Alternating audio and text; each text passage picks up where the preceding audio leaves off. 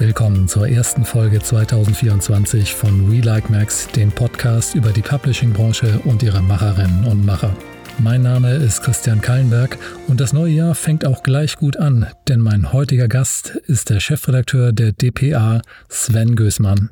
Hallo Sven, schön, dass du da bist. Hallo, danke für die Einladung. Na, ich muss ja danken für die Einladung, denn wir sind ja heute bei dir zu Hause sozusagen, zumindest beruflich gesehen, bei der DPA im Podcast-Studio. Ich glaube, das wissen gar nicht so wahnsinnig viele Leute, was die DPA alles macht deine Chance, Sven, einmal zu sagen, was macht die DPA eigentlich oh Mann, alles? Der Hidden Champion stellt sich vor. Nein, die DPA macht fast alles, was es im Journalismus gibt.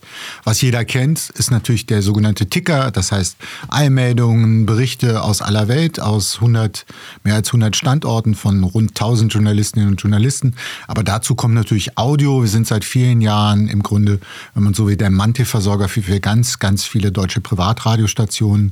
Wir machen seit einigen Jahren auch sehr erfolgreich Fernsehen. Wir wir liefern Rohmaterial, aber auch ganze Magazinbeiträge für ARD, ZDF, RTL, Pro7, Welt, NTV, you name it. Und ein relativ neues Pflänzlein ist Podcast. Ähm, da sind wir jetzt so seit anderthalb, zwei Jahren wirklich engagiert am äh, Start. Wir sind Zulieferer für Spotify. Wir haben einen äh, News-Podcast gemacht. Wir unterstützen Medienhäuser dabei, in die Podcast-Welt zu finden. Das macht viel Spaß und deshalb auch dieses Studio hier am neuen Standort in Berlin. Und dieses neue Studio ist ja wirklich mega ausgestattet. Also man kann es jetzt logischerweise bei der Aufnahme nicht sehen, aber ich sehe diverse Kameras. Es sind Videopodcasts möglich, mehrere Mikrofone, mehr als zwei. Das ist toll. Aber was bedeutet das denn in Zahlen? Wie geht's der DPA aktuell so? Der DPA geht es aktuell ganz gut. Das kann man nicht über alle Player in der Medienlandschaft sagen. Wir haben äh, Gott sei Dank die vergangenen Jahre genutzt, auch unser Geschäft zu diversifizieren. Der Kern wird immer bleiben, die unbestechliche, unabhängige Nachricht. Aber natürlich haben wir auch versucht, unser Geschäft auszuweiten und in die journalistischen äh, Darreichungsformen auszuwandern, äh, die Menschen heute von uns erwarten. Das ist eben das Bewegtbild, das ist äh, sicherlich demnächst auch Social in einer stärkeren Form, als wir es heute machen. Das ist Podcast und Vodcast.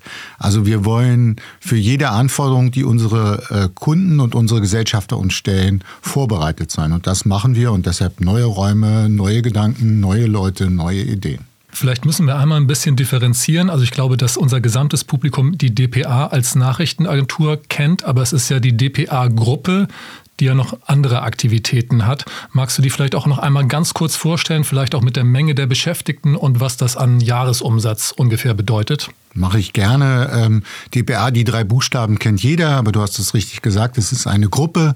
Der Firmensitz ist in Hamburg. Es gibt große Standorte in Berlin und in Frankfurt. Ähm, das ist historisch gewachsen. In Berlin ist die Zentralredaktion zu Hause mit vielen ihrer Gewerke, in Hamburg vor allen Dingen der Businessbereich und auch unsere größte Tochter News aktuell. Was ist also DPA? DPA gehört den deutschen Medien. Wir nennen uns die Gemeinschaftsredaktion der deutschen Medien. Das ist der Ansatz, den wir seit 1949 verfolgen. Wir werden in diesem Jahr 75 Jahre alt wie das Grundgesetz, ist kein Zufall, denn die äh, freiheitlichen Zeitungsverleger, die damals die Idee hatten, eine Agentur zu gründen, mit Hilfe der Alliierten in den westlichen Besatzungszonen, wollten genau das. Sie wollten nie wieder Hugenberg, also den Zeitungszar der Weimarer Republik, der die Nazis mit möglich gemacht hat, und sie wollten nie wieder Goebbels, so hieß das.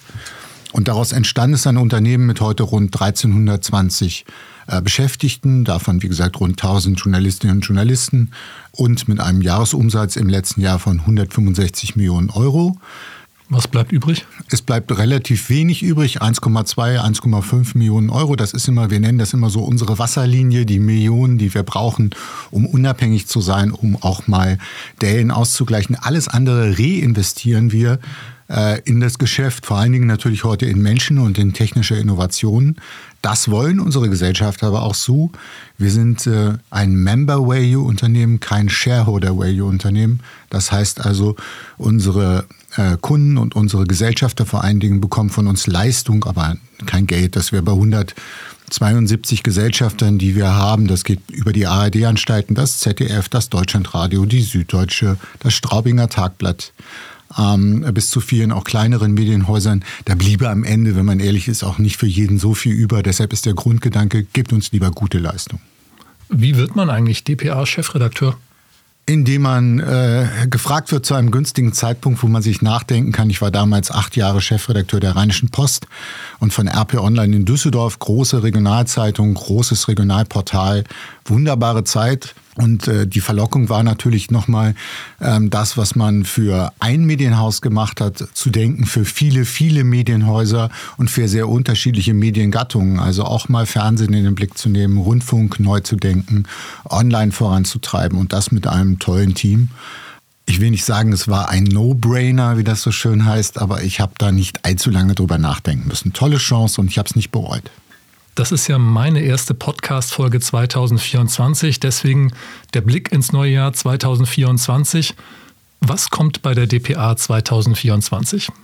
Ja, wir sind natürlich zum einen immer selbst Innovator und auf der anderen Seite warten wir natürlich auch und begleiten wir das, was uns umgibt. Ähm, wir werden sicherlich uns groß dem äh, Thema künstliche Intelligenz melden, in, äh, widmen in zwei Richtungen. Die eine Richtung wird sein, wo hilft uns künstliche Intelligenz dabei, Arbeit zu erleichtern, Recherchen zu verbessern. Und auf der anderen Seite wollen wir natürlich auch überlegen, was können Produkte sein, die wir vielleicht in den Markt bringen und die unseren Kunden helfen. Das wird ein großes Thema sein. Das zweite, jetzt will ich nicht pathetisch klingen, aber es ist so, wir sind in einem äh, super und zwar nicht nur in Deutschland, wo wir äh, wichtige Landtagswahlen haben, wir in Europa eine Europawahl wir haben neun Kommunalwahlen, wenn ich es richtig weiß, und 4,2 Milliarden Erdenbürger sind aufgefordert zu wählen. Ganz wichtig sicherlich die knapp 300 Millionen oder 200 Millionen Wahlberechtigten in den USA.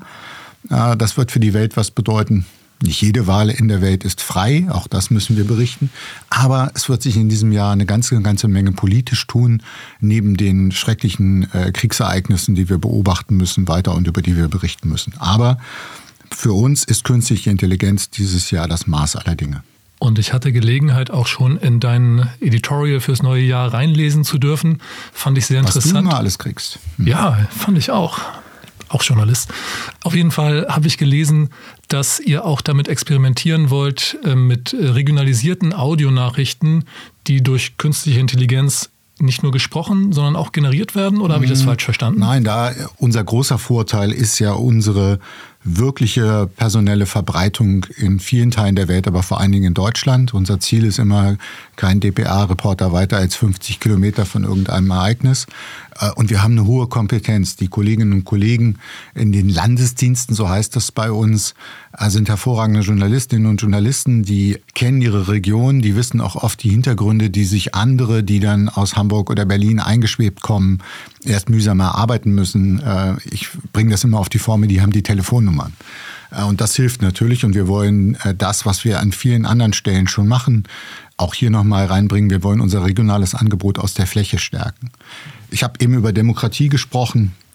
Und es ist ja ein wichtiger Punkt. Demokratie findet in Deutschland nicht nur in Berlin statt, sondern Demokratie findet jeden Tag in jeder deutschen Stadt, in jeder deutschen Gemeinde statt oder eben auch nicht mehr, weil Politik nicht überwacht wird, weil lokale Handelnde glauben, sich alles erlauben zu können, weil Menschen denken, sie können äh, verdeckt konspirativ irgendetwas bewirken. Mhm. Und es ist immer gut, wenn Journalistinnen und Journalisten aufpassen und es ist auch immer gut, äh, wenn die DPA dabei ist, aufzupassen. Das ist eine der Aufgaben, die wir bekommen haben aus dem Geist unserer Gründer und die wir weitertragen bis heute.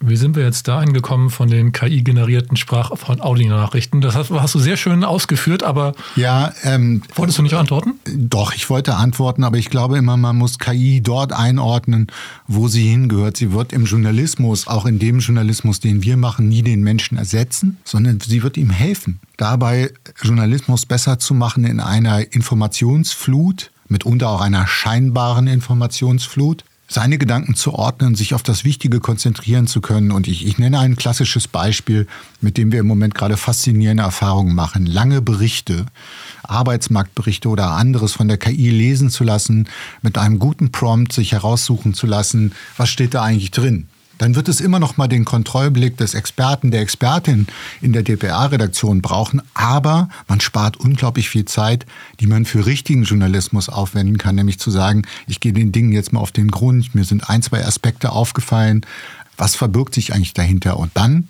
kommt das Telefonbuch der Reporterin zum Einsatz, die dann sagt, äh, sag mal, ich verstehe die Zahl nicht. Mhm. Das ist Journalismus, wie er sein sollte Ich verwende manchmal noch, und ich zuck dann immer über mich selbst, ich habe noch kein besseres Wort, äh, weil es so militärisch klingt, äh, Boots on the Ground. Hm. Nicht nur in Krisengebieten wird niemand ersetzen, erst recht keine KI. Lass uns bei dem Thema KI im Zusammenhang mit dem Superwahljahr noch ein bisschen bleiben, denn das ist ja auf der einen Seite natürlich Chance, aber auf der anderen Seite auch ein großes Risiko, wenn ich jetzt an Deepfakes etc. denke.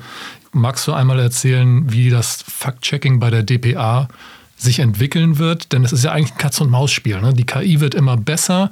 Ihr, stelle ich mir vor, werdet auch immer besser darin, Fakes zu erkennen. Wer hat gerade die Nase vorn? Ach, das kann man so nicht sagen, aber wir wollen natürlich im Hase- und Igel-Rennen der Igel sein. Also wir wollen schlau agieren und das gelingt uns auch. Seit 2017 haben wir uns dieses Thema sehr ernsthaft auf die Fahnen geschrieben. Das ist mittlerweile eine relativ große Unit ähm, die versucht, ähm, Fact-Checking zu betreiben, aber auch äh, Debunking, also immer wieder auch zu ahnen, wohin gehen Entwicklungen, zu checken, was kann man äh, äh, wie vielleicht aufklärerisch begleiten. Aber es ist natürlich so, und das sind ja auch keine ganz neuen Erkenntnisse, das Gerücht, auch die Lüge und die Falschbehauptung und die Propaganda ist im ersten Moment immer wirkmächtiger als die Aufklärung darüber. Also wir können das nicht alleine leisten, sondern es müssen natürlich diejenigen leisten, für die wir das machen. Also andere Medien, die unsere Inhalte aufnehmen.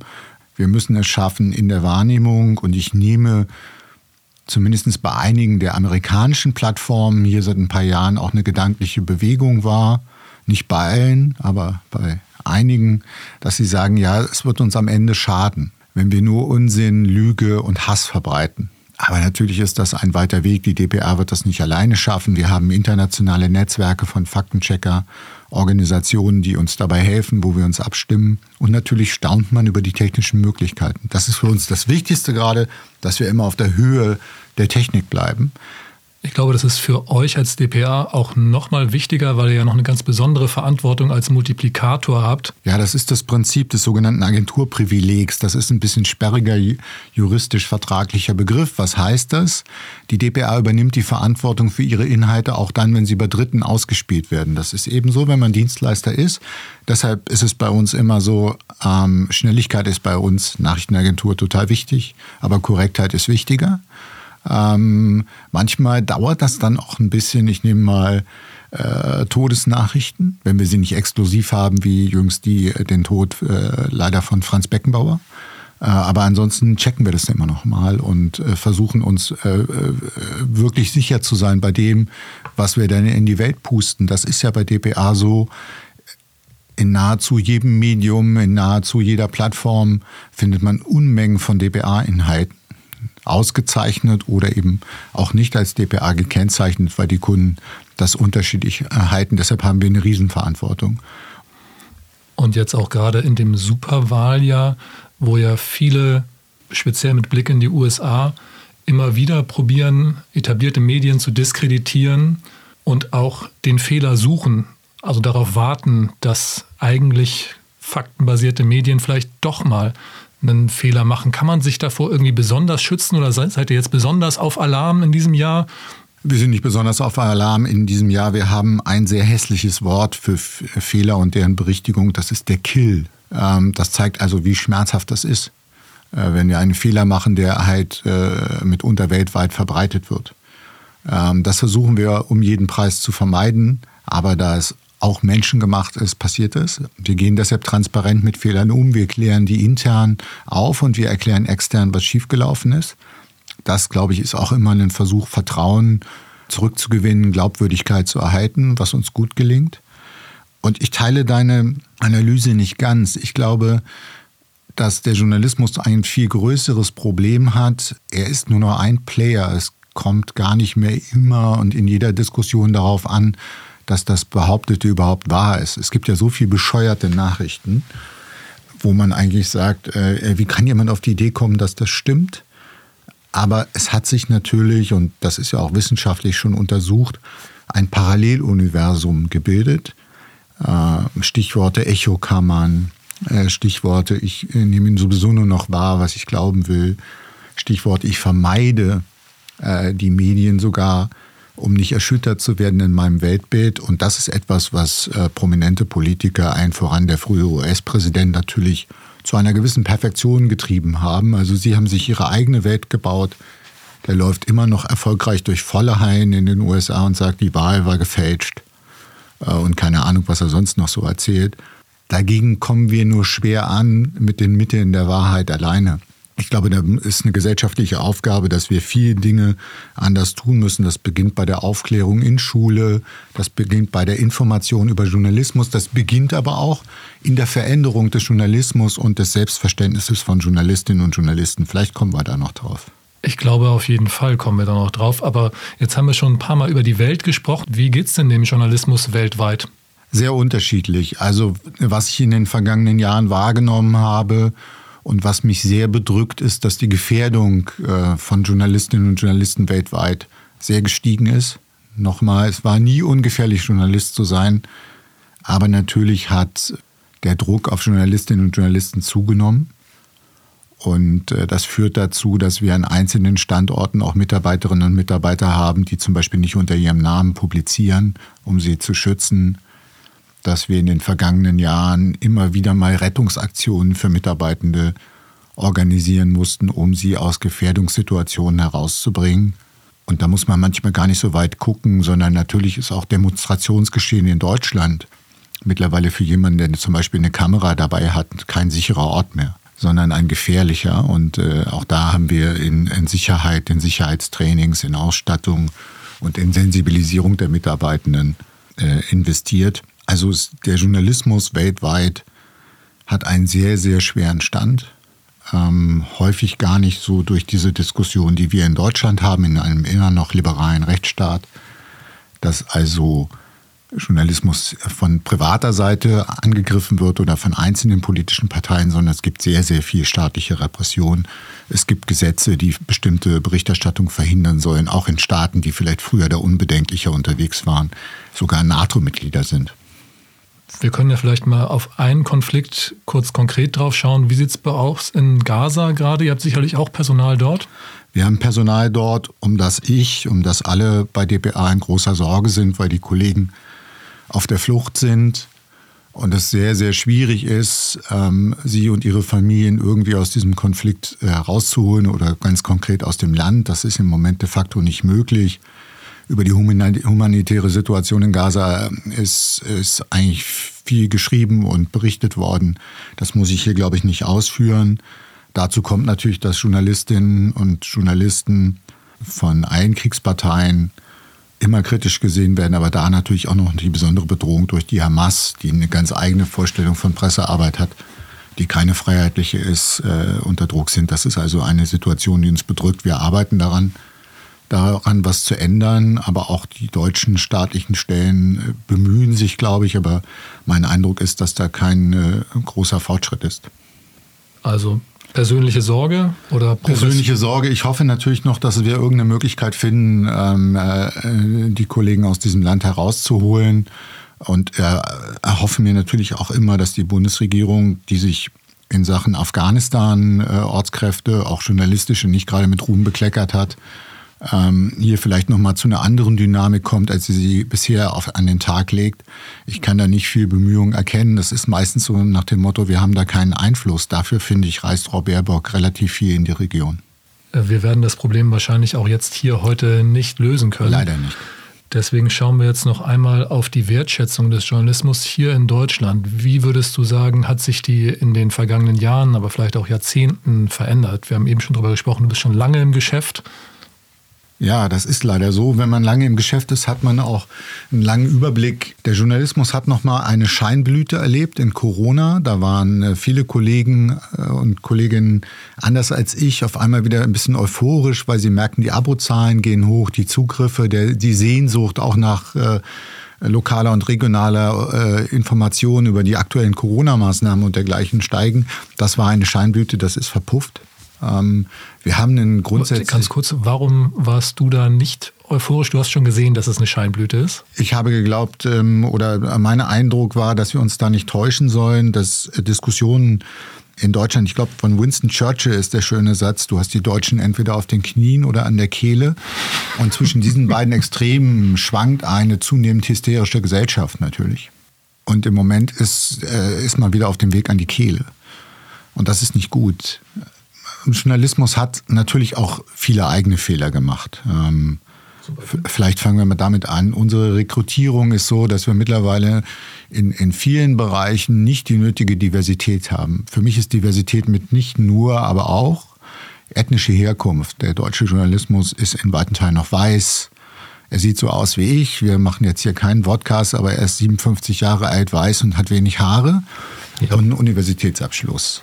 Das trifft für einen Teil der deutschen Bevölkerung zu, aber eben nicht für alle. Äh, wir sind zu städtisch orientiert. Auch so etwas wie die aktuellen äh, Proteste der Landwirte haben wir nicht so richtig kommen sehen. Wir waren 2016 alle erschrocken über das, äh, was viele Amerikaner gewählt haben, weil wir es auch nicht haben kommen sehen. Das liegt daran, dass der Journalismus sich zu häufig mit sich selbst oder mit Themen, die ihn selbst beschäftigen, weil er so sozialisiert ist, äh, auseinandersetzt und den Blick für das große Ganze verliert ist ein wichtiger Punkt. Der zweite Punkt ist, es sind Nebenöffentlichkeiten entstanden. Wir hatten das eben schon, ähm, der Diskurs über die klassischen Medien, das Fernsehlagerfeuer, äh, die Tageszeitung, äh, die verlässliche On-Sein-Seite. Äh, neben denen ist eine andere Diskussion getreten. Die Echokammer bei TikTok, die WhatsApp-Gruppe, äh, der Telegram-Chat. Also all das, wo sich welche austauschen, die sowieso einer Meinung sind und wo man denkt, man ist die Mehrheit. Auch mit kruden Theorien. Und wir haben noch keine Antwort darauf gefunden.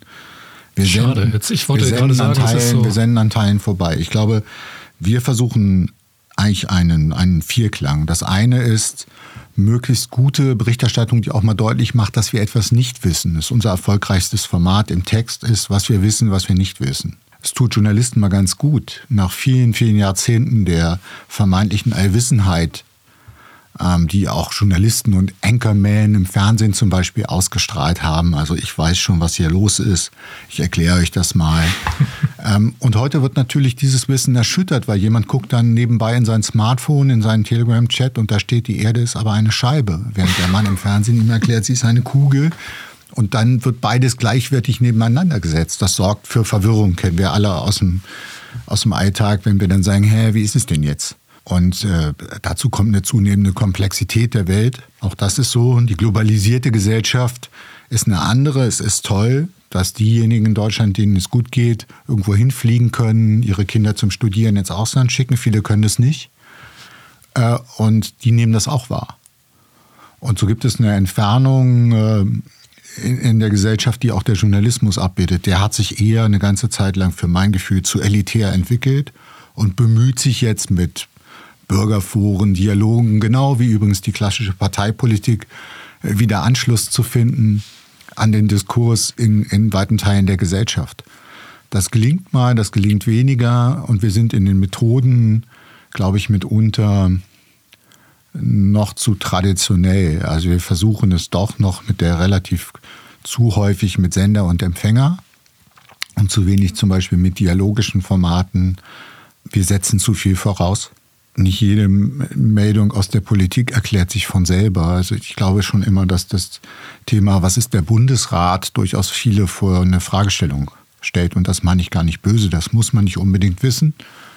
Aber in einer Gesellschaft, die weiß, ich kann alles googeln, äh, kann man dann nur beten, dass diejenigen auf eine offizielle Seite kommen, die ihnen das ganz gut erklärt und nicht die ihnen schon eine Meinung mitliefert. Mhm. Lange Antwort auf ein komplexes Problem.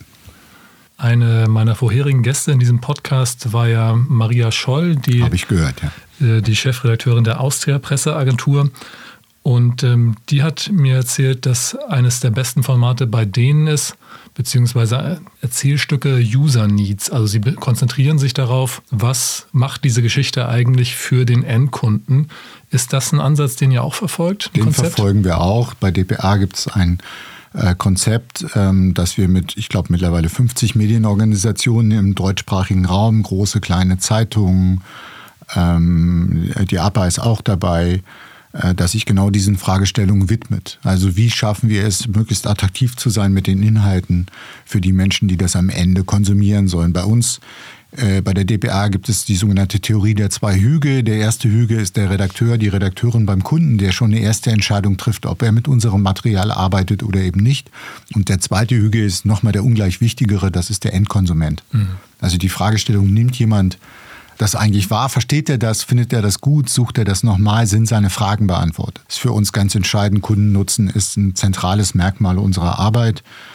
User Needs können helfen, müssen viel stärker noch in die Beachtung fließen, ist ein Heilmittel des Problems, das ich eben beschrieben habe. Ich muss nochmal zu Maria zurückkommen. Ähm, Maria hat nämlich in dem Podcast gesagt, ich glaube, dass es ganz viele Menschen nicht wissen, was Journalismus ist. Zitat Ende. Das hat mich sehr schockiert, als sie das gesagt hat. Wie ist deine Reaktion auf dieses Zitat? Ähm, ich habe das auch gehört. Ich habe verstanden, was sie meint. Ich würde es anders formulieren. Bitte. Ich glaube, dass es sogar noch schlimmer ist. Oh, schade. Ähm, ich dachte, da kommt jetzt mit einer guten Nachricht. Würden vielleicht eher zugeben, dass sie nicht wissen, was Journalismus ist. Aber viele haben den Eindruck, dass sie wissen, was Journalismus ist. Aha. Und das kommt in Phrasen wie Mainstream-Medien, wie die da oben, wie die stecken doch alle unter einer Decke, äh, wie die fliegen zusammen im Flugzeug mit dem Bundeskanzler nach Amerika und dann sitzt er da hinten im Pullover in der Behauptung, ähm, der Kanzler ruft doch immer an und sagt, was sie schreiben sollen. Also es gibt viele Erklärungen. Das ist viel gefährlicher, wenn jemand sich schon eine Meinung gebildet hat, die zu entkräften, als ihn aufzuladen mit der Tatsache, wie Journalismus entsteht. Deshalb Fehlertransparenz habe ich vorhin schon gesagt. Wir versuchen in unseren Produkten zum Beispiel auch immer die Quellen. Es gibt bei uns unten unter den Meldungen einen sogenannten Notizblock, wo wir deutlich machen, mit wem wir geredet haben. Wenn es keine anonymen Quellen sind, also die berühmten Parteikreise, die natürlich da nicht drunter stehen wollen. Ähm, das alles soll helfen. Und ich glaube, dass wir viel, viel mehr, und da bin ich wieder beim Kontakt und dem Dialogischen im Journalismus, viel, viel mehr miteinander reden müssen. Also ein tolles Format zum Beispiel im, im öffentlich-rechtlichen Fernsehen ist Checker Tobi. Checker Tobi hat gerade den zweiten Kinofilm gemacht und Checker Tobi erklärt alles Mögliche, wie eine Dampfmaschine funktioniert, wie ich zum Mond fliege. Vielleicht müssten wir mal ganz viele Checker-Tobis losschicken, die sagen, so geht Journalismus. Und das wird nicht alles erfunden oder das ist nicht die Meinung von Leuten, sondern Journalistinnen und Journalisten versuchen sich ehrlich Mühe zu geben, der Wahrheit so nahe wie möglich zu kommen. Checker Tobi ist ja ein Format, das sich primär an Jugendliche bzw. sogar Kinder richtet. Ich weiß, ihr habt in der Richtung junge Menschen auch Initiativen, über die sprechen wir auch gleich noch.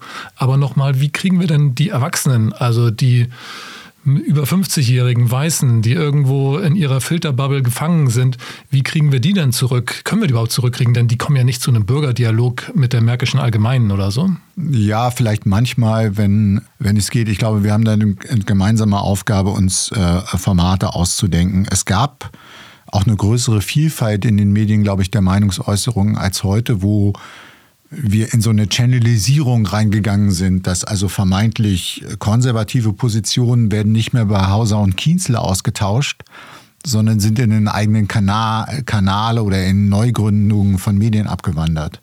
Äh, wenn ich lese, dass einzelne Intendanten nach konservativen Stimmen fahnden, damit sie auch mal im Programm einen anderen Kommentar haben, oder ich sehe, welches öffentliche Echo ein eher konservativer Kommentar in den Tagesthemen hervorruft, dann sage ich, da ist eine erste Aufgabe. Das zweite ist, hingehen, über die Themen berichten, alle Stimmen zu Wort kommen lassen, ist eine Aufgabe, die wir leisten müssen. Uns nicht zufrieden geben mit der zum Beispiel nur städtischen Sicht, sondern äh, ins Land zu gehen, darüber zu berichten, wie sieht es eigentlich vom, aus, aus ländlicher Perspektive aus, wie sieht es aus Perspektive derjenigen aus, die nicht studiert haben.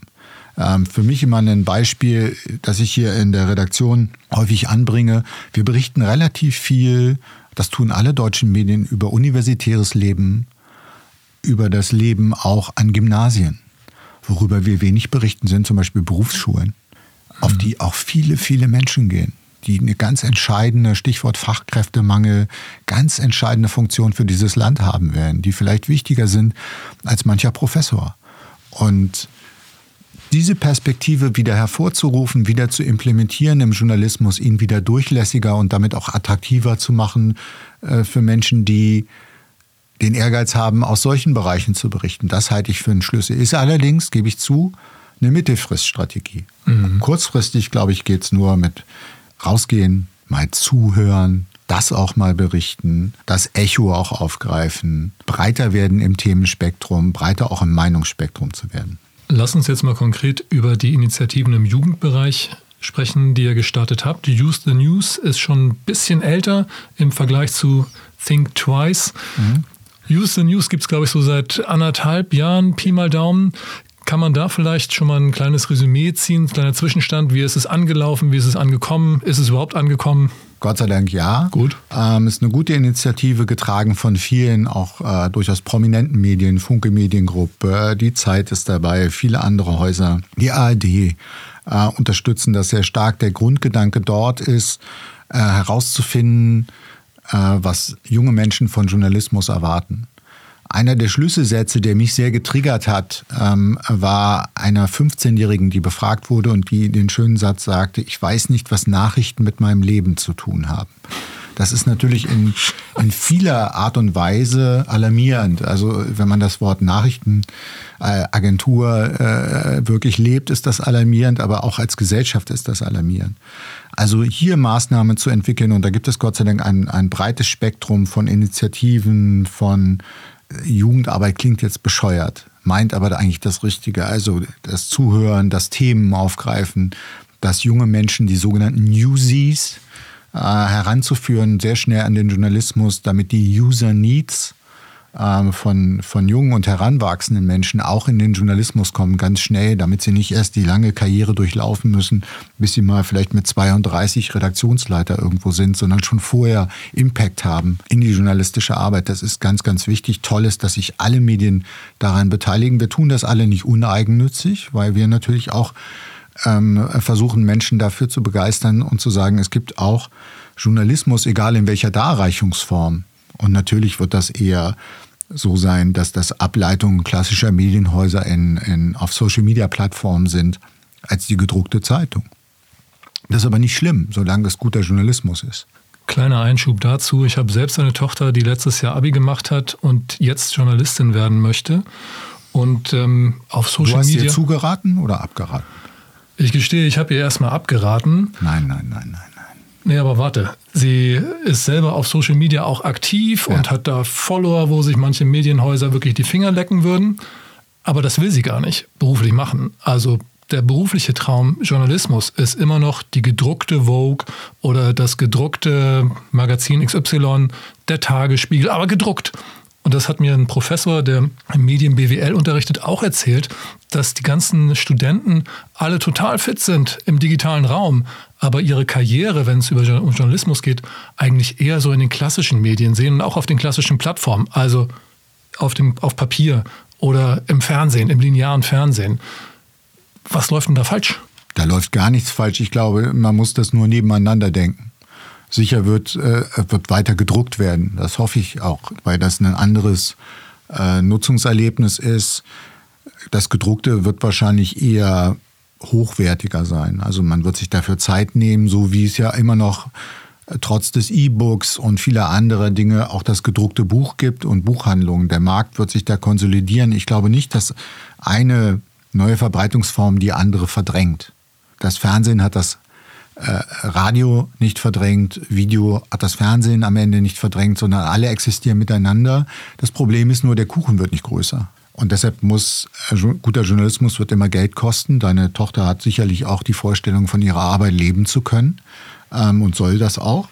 Und deshalb wird es immer darum gehen, so gut zu sein, dass Menschen bereit sind, für dieses Produkt zu bezahlen. Zumindest in unserer Gesellschaft, und das ist meine Vorstellung von Journalismus, sollte das so sein.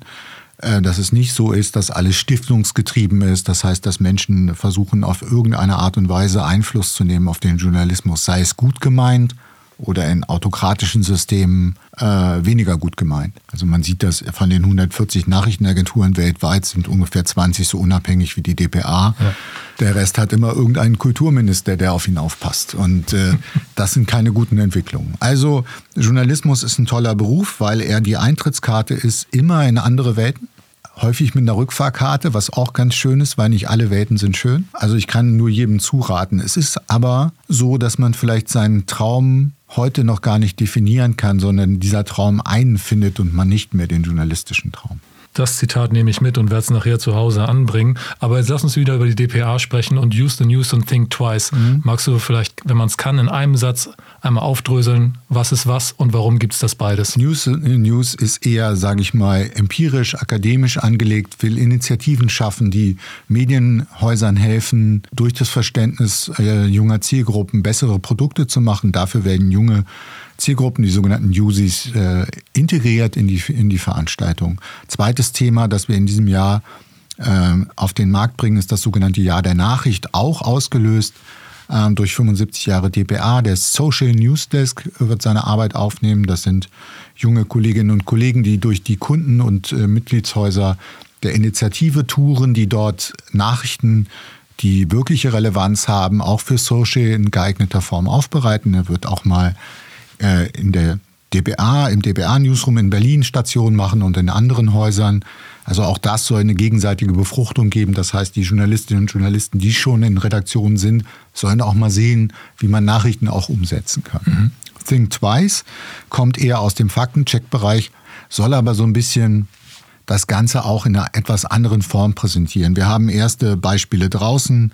Und zum Beispiel sind das Videoformate für Instagram und TikTok, die ganz klassisch äh, das Interesse von Menschen wecken sollen, die vielleicht nicht normalerweise zu journalistischen Angeboten gehen.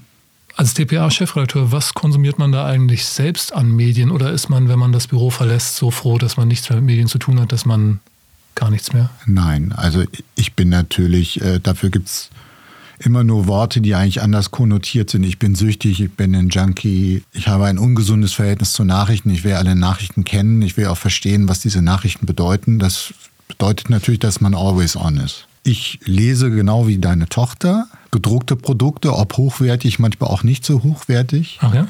Das finde ich äh, immer noch interessant. Neue Post? Ich rede nie über einzelne Produkte von Kunden. Ich Sehr bin gut. ja nicht lebensmüde. Ich höre Radio, und zwar auch äh, bunt durch die Mischung. Ich höre auch äh, gerne Privatradio, nicht zuletzt, weil ich dann immer wieder die DBA-Stimmen höre und mich dann freue, wenn ich irgendwo in der Region bin und sage, ach Mensch, den kenne ich, den habe ich heute Morgen noch gesehen. Ich schaue Fernsehen, da gebe ich zu, meistens zeitversetzt. Es sei denn, es ist Fußball, das gucke ich natürlich live. Ich lese auch online. Ich bin allerdings weniger auf Homepages als und Websites als früher, das stelle ich fest, sondern ich bin mehr davon getriggert, dass ich bei Social etwas sehe und dann auf die Seite komme. Ich habe ein nicht besonders sinnliches Verhältnis zu Instagram. Das ist mir ein bisschen zu flach. Und ich entdecke eine ungute Neigung bei, von mir, äh, zu viel Zeit bei TikTok zu verbringen. Weil TikTok so ein faszinierender, super optimal ausgestatteter Zeitdieb ist, der offenbar am besten trainierte und schnellstes lernende Algorithmus, den ich kenne. Also der versteht mich mitunter besser als meine Kollegen. Das sagst du jetzt besser als meine Frau. Das hier ist ja ein Fachpodcast. Ähm, sehr, sehr viele Menschen aus der Publishing-Branche hören zu. Wahrscheinlich auch einige eurer Kunden. Jetzt ist Wunschkonzertzeit, Sven. Wenn du jetzt einen Wunsch für 2024 an deine Kundinnen und Kunden loswerden dürftest, jetzt ist der Moment. Mehr Optimismus. Ich habe noch nie verstanden, warum Journalistinnen und Journalisten oder Publisher eigentlich immer so negativ über ihr Business reden. Da kann man sich ein bisschen Begeisterung wünschen, die andere äh, Häuser äh, auch vorbringen. Man muss nicht gleich Steve Barmer werden, also der ehemalige Microsoft-Chef, der immer seinen Namen getanzt hat, wenn er ein neues Windows vorgestellt hat. Aber also mal ein bisschen äh, die Mundwinkel nach oben und nicht so ein Angela Merkel-Gesicht. Das würde der ganzen Branche total helfen. Amen. Sven, vielen Dank für deine Zeit. Danke, dass du vorbeigekommen bist. Und wenn Ihnen dieser Podcast gefällt, freue ich mich, wenn Sie ihn auf der Plattform Ihrer Wahl abonnieren. Bis zum nächsten Mal.